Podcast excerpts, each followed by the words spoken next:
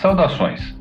Eu sou Ricardo Paprotsky e esse é o Mainline Talks, podcast da Mainline Brasil especializado em tecnologias para data centers. Este é o sexto episódio de uma série especial de seis episódios que a Mainline Brasil criou para abordar os principais desafios dos data centers em um cenário de crise. Para este episódio, temos aqui novamente com a gente o Wellington Nordella, Senior Manager para Segment Marketing da Equinix. O Wellington participou do episódio anterior e o papo foi tão bom que resolvemos fazer mais um episódio com a participação dele. Wellington, muito obrigado por aceitar participar de mais um episódio do Mainline Talks. Ricardo, eu que agradeço pelo convite. Você finalizou o episódio anterior do nosso podcast falando para a gente sobre quais são os principais insights que a edição atual do Global Interconnection Index traz para os executivos de TI. Eu quero começar esse nosso papo de hoje sabendo de você como você entende que esses insights apresentados no Index podem influenciar e ajudar os profissionais que atuam nos data centers corporativos no curto e no longo prazo. É, na, quando a gente fala sobre estratégia de TI, uh, no, principalmente no Index, a gente olha exatamente o que, que os líderes digitais fizeram e o que eles continuam fazendo e que outras empresas têm replicado seus modelos de sucesso também. E, obviamente, essa transformação da infraestrutura de TI, ela se dá de uma forma de que, primeiro, é necessário eu distribuir minha infraestrutura de TI. Eu preciso pensar fora do meu data center on-premises, porque eu não tenho no meu data center on-premises o, o, o, benefício de ter a cloud da Microsoft ou a cloud da AWS ou provedores de cloud em geral é, do lado da minha arquitetura de TI. E, obviamente, algumas cargas de trabalho elas estão se tornando cada vez mais híbridas cada vez mais multi-cloud e vai exigir, obviamente, algumas movimentações é, de, de comportamento, obviamente, de como que eu vou pensar ou redesenhar a, minha arquitetura de TI. O que o Global Interconnection Index traz nessas iniciativas digitais é que alguns passos e principalmente de como que elas, é, como que essas cargas de trabalho elas estão se dando para uma arquitetura cada vez mais inovadora, né? E a gente fala exatamente numa divisão de pensar em um core híbrido uh, digital, um novo core, talvez repensar mesmo se o data center on-premise ele é um data center que pode se tornar um edge data center mais para frente, mas o meu core, por necessidades de workloads cada vez mais remotos e cada vez mais em cloud, talvez ele tenha que ficar num data center que hospede essas clouds, basicamente, mas, ao mesmo tempo, a gente fala sobre a criação da Edge, que é ter infraestruturas cada vez, cada vez mais próximas dos seus usuários e dos seus ecossistemas, e também, obviamente, de atender a, a, a, ao, ao, que nós chamamos de Far Edge, que são exatamente os dispositivos IoTs de uma fábrica, uh, os conteúdos de usuários que estão mais remotos uh, e que precisam estar mais próximos dessa arquitetura de TI. Entendi. Uh, Existe uma solução para isso, Ricardo, que hum. é, é, um framework que a Equinix uh, uh, trouxe para o mercado, nós chamamos de arquitetura orientada à interconexão. E o Index traz uma introdução a essa arquitetura orientada à interconexão é, com cinco passos transformacionais. É óbvio que a gente não entra tão a fundo é, no, no que seriam esses passos transformacionais, porque cada empresa tem uma particularidade, mas é, são passos que eu diria que é, são passos iniciais né, para dar o próximo passo para conseguir é, ter uma arquitetura cada vez mais pronta para trocar dados com empresas que façam sentido para o negócio de, de qualquer setor. Perfeito. São, é, é, a gente define isso, pelo que eu entendi, são que eu tinha visto, são cinco passos, não é isso? Exatamente. São cinco passos né, que os líderes estão adotando, as empresas líderes né, estão adotando. Uh, o primeiro passo é, começa com a otimização de rede. É, não tem como eu pensar em cloud, não tem como eu pensar em distribuição de segurança se a minha rede ela não está pronta para poder suportar essa, essa, essa movimentação. É, deixa eu é, falar os cinco passos né, primeiro e depois eu entro em cada um dos pontos. Mas, Legal acho que fica mais fácil de ilustrar. Bom, os cinco passos são: primeiro, otimização de redes, segundo, multi-cloud híbrida, terceiro, segurança distribuída, quarto, dados distribuídos. E quinto, troca de dados entre aplicações. primeiro passo em relação à otimização de redes, ela se dá exatamente no, no, conceito de uma diminuição da dependência da internet como meio de acesso e como meio de troca de dados e a, e a adoção de interconexão ou é, troca de dados privada entre empresas, fora da internet, fora uh, da, da, da, dessa malha pública que nós temos da internet. E mais para frente, multi-cloud híbrida, aproveitando esse artifício de que eu já adaptei minha, minha arquitetura de TI para uma nova rede, principalmente voltada a, a uma rede baseada em software, com, uma, com, uma, com um conceito de virtualização é, ponta para minha rede, eu consigo me interconectar com provedores de cloud fisicamente e, a, e aproveitando os artifícios da, da virtualização para poder ter um dinamismo entre as infraestruturas privadas e infraestruturas virtuais. Uh, e, obviamente, pensando exatamente se uma empresa global ela tem uma necessidade de ter cargas de trabalho é, distribuídas, eu não preciso fazer com que uma empresa global ela feche somente um contrato com o provedor de cloud numa única região. Ela tem que aproveitar esse benefício da cloud estar distribuída ao mundo, é, ao redor do mundo, para também permitir esse tipo de conectividade o mais próximo possível. Eu lembro de um caso de uma empresa no Brasil que ela fechou conexão com privada com provedor de cloud em São Paulo, mas os usuários do Japão dessa empresa precisavam navegar pela pela MPLS da empresa do Japão até o Brasil para poder conseguir comunicar com o sistema e depois voltar todo esse dado até o Japão. É, é assim, para o pessoal do Brasil é ótimo que está conectado, mas para quem está lá do outro lado da tela esperando o sistema processar todo esse tipo de dado, é uma loucura. E.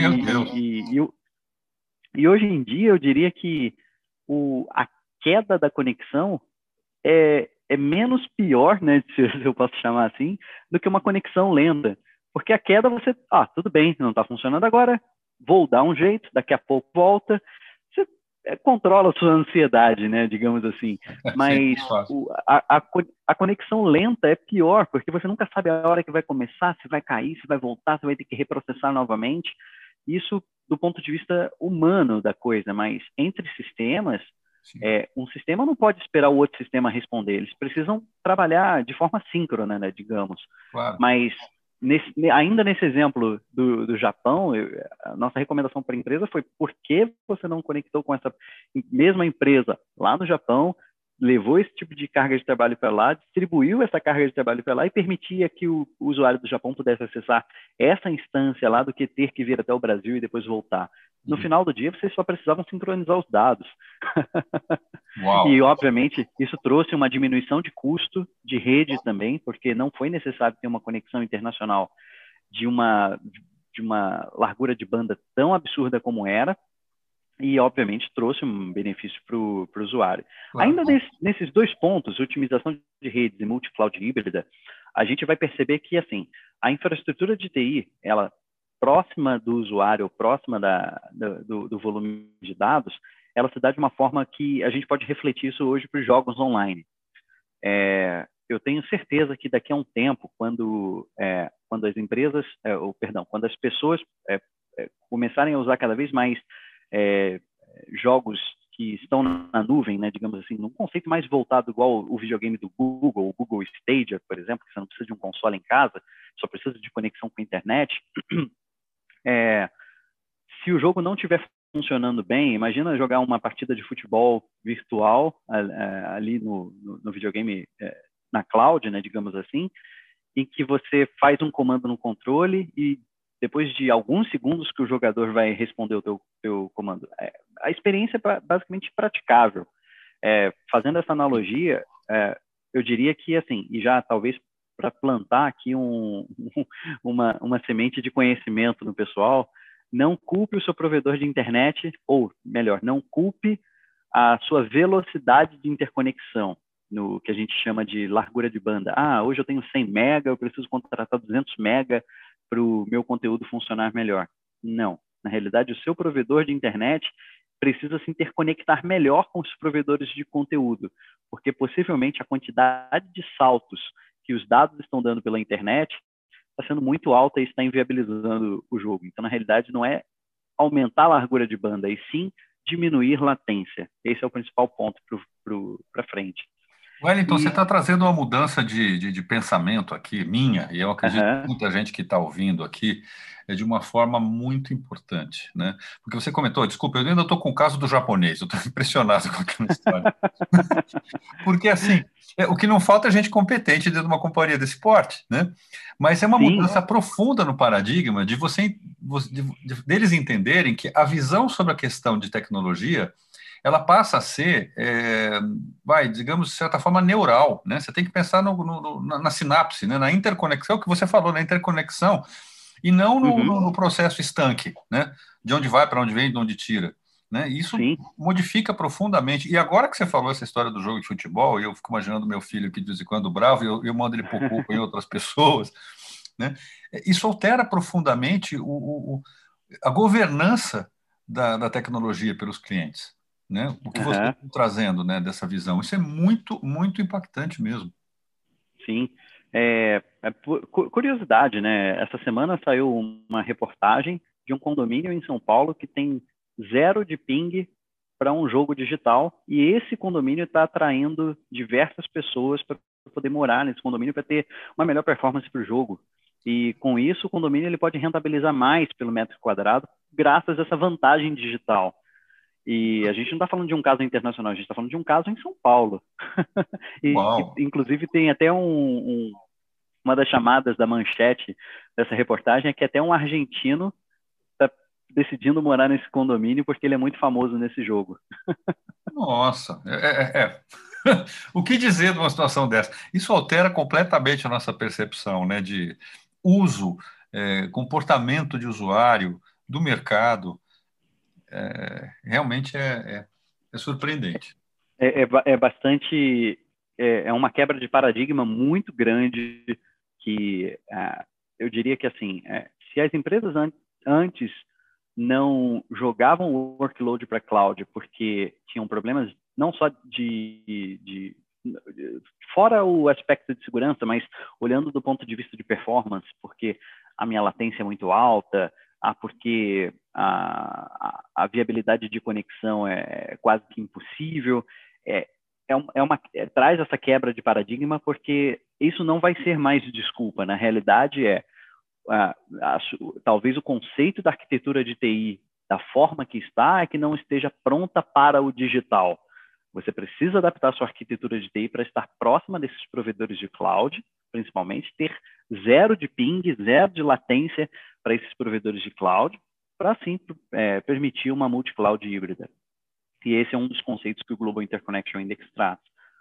Agora, se me permite avançar um pouco na conversa, Ricardo, é, a gente falou só do ponto de vista de infraestrutura e eu até falei, ah, não vamos olhar para o aspecto da segurança. Não, segurança de dados agora se torna cada vez mais prioritário. A gente tem empresas que basicamente têm sofrido ataques é, e que basicamente têm inviabilizado algumas das suas operações, mas segurança precisa ser um, um, um ponto que é, é, precisa ser um fator muito importante na, na, conversa também. Só que de nada adianta eu criar é, é, pontos de controle de dados se minha arquitetura de TI é distribuída, mas o ponto concentrador de controle de dados é concentrado. Eu preciso distribuir a arquitetura de segurança também para estar tá cada vez mais adjacente da minha, da minha infraestrutura de TI. E esse é, o, esse é, é uma das trilhas em relação à arquitetura orientada à interconexão, do framework que nós falamos, que é em relação à segurança distribuída, que é, de fato, como que as empresas implementam serviços de segurança adjacentes às suas infraestruturas de TI para resolver desafios de risco, é, com, com, não só na comunicação com cloud, mas também com outros parceiros é, que vão trocar dados com sistemas. E aí a gente entra numa outra seara, que é em relação a, aos dados distribuídos. Movimentar um volume de dados de um lado para o outro, se o, se o volume de dados é pequeno, não tem, não, não, não, não parece que, que isso vai é, impactar tanto. Mas quando o volume de dados é muito grande, ou quando o volume de dados ele é muito acessado, saber onde que esse storage, saber onde que esse, esse, esse tipo de data lake, ou enfim, aonde que esses dados eles vão ficar, digamos assim, é também um fator estratégico. E às vezes é necessário criar alguns hubs de dados ao redor do mundo para que consuma-se ou que esteja disponível para as arquiteturas mais próximas possíveis. E aí essa é a quarta trilha do, dos cinco passos, o quarto passo, né? Quarto do, do quinto passo transformacional que nós falamos.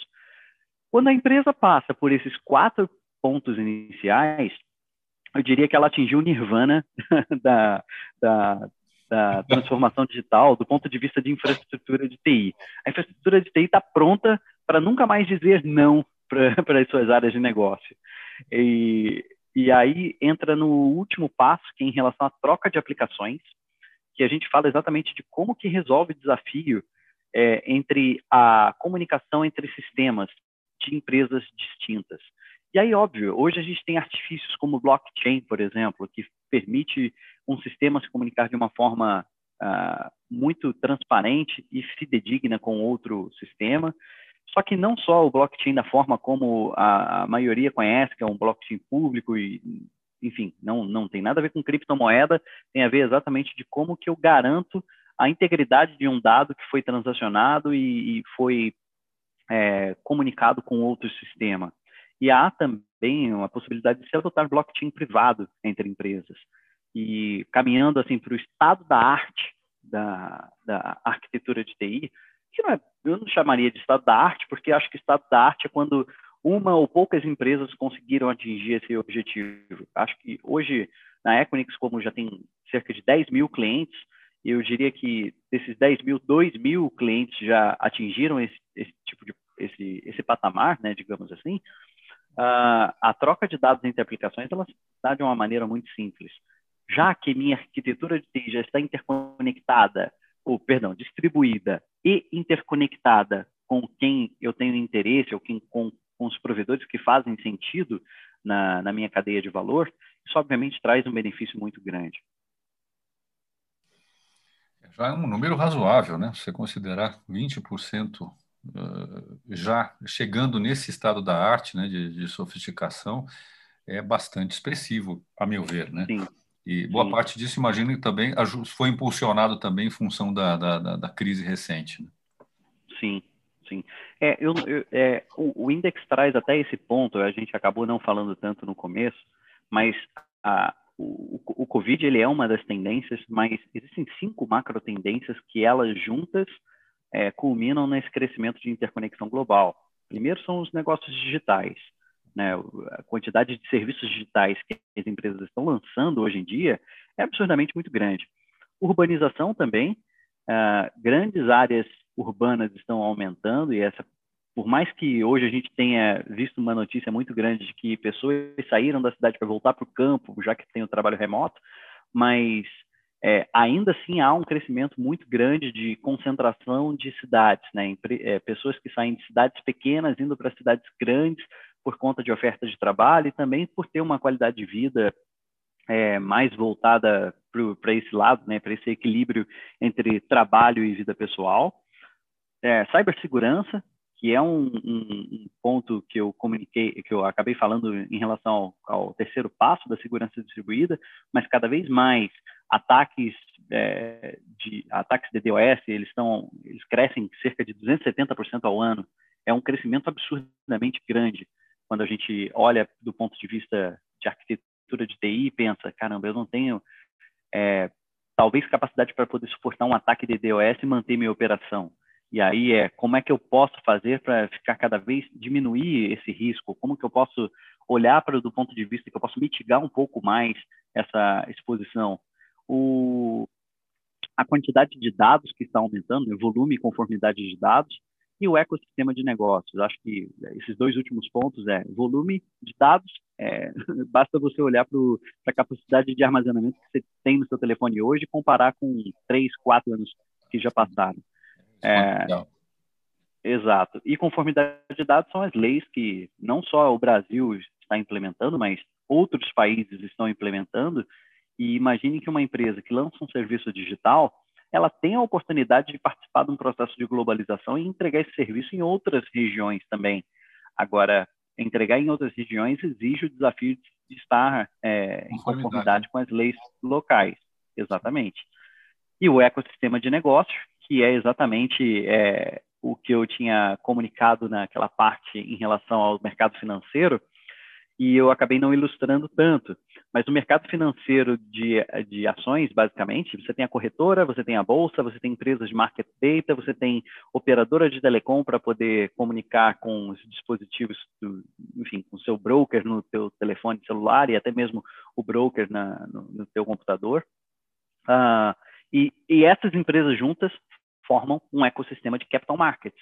E agora, para uma empresa de, de varejo, a gente tem um outro ecossistema, empresas de logística, manufatura, é, meios de pagamento, antifraude, uh, empresas de distribuição de conteúdo para poder tra é, transportar mais fácil um, um website, e todas elas juntas formam um ecossistema de varejo, basicamente. E por aí vai.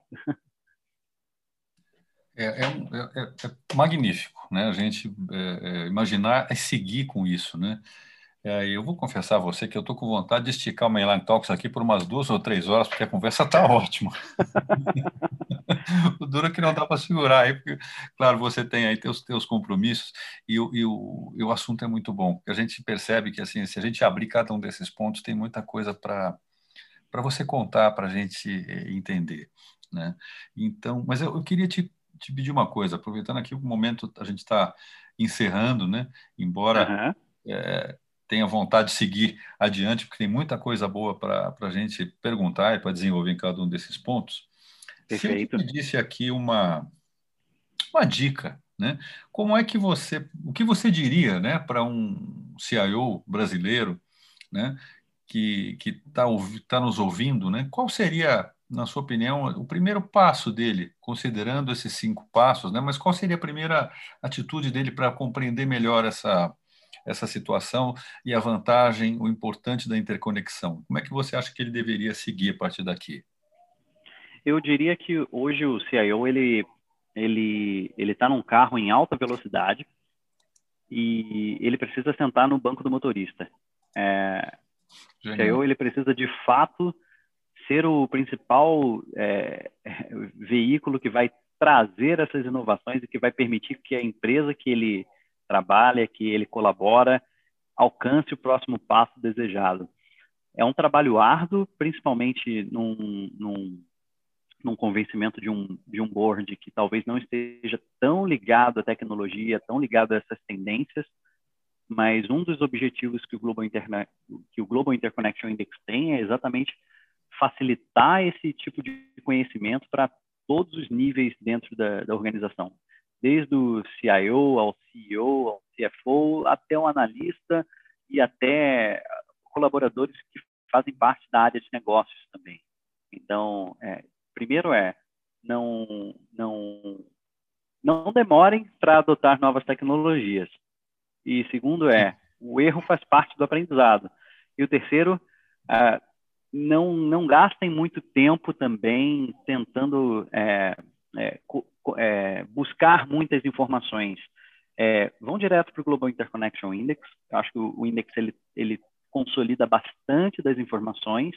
Tem muitas fontes, né? o index ele traz informações de diversas fontes, todas as fontes estão descritas no, no, no estudo, e, obviamente, querendo explorá-las, consulte diretamente a fonte, mas é, eu acho que o index ele é um catalisador que vai trazer exatamente uma aceleração na nova estratégia para a sua arquitetura de TI. Nossa, muito legal. Wellington, eu estou assim, honrado, encantado com essa nossa conversa. Eu acho que nossos ouvintes também Bacana. É, é, vão ficar muito contentes aqui, os que, que, vão ouvir o nosso, nosso capítulo de hoje, é, dos mais ricos que a gente já teve, com as informações que você trouxe. Eu lamento que a gente tenha aqui pouco tempo, né? A gente pudesse aí depois abrir um pouquinho mais de tempo.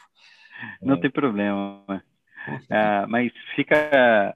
Acho que de tudo que nós falamos aqui foi um pouco do spoiler né, para o Global Interconnection Index.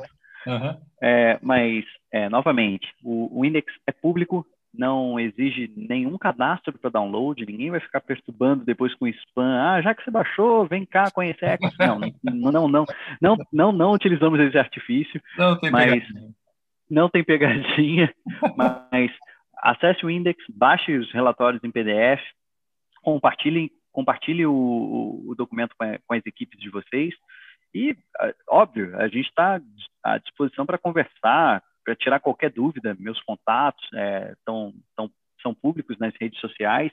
Fiquem à vontade para conectar, tirar algum tipo de dúvida também. É, acho que o, o, mais legal é que assim não tem alguém que conheça tudo, mas a, a, o compartilhamento de, de informações ele é muito rico e isso que traz aprendizado mútuo.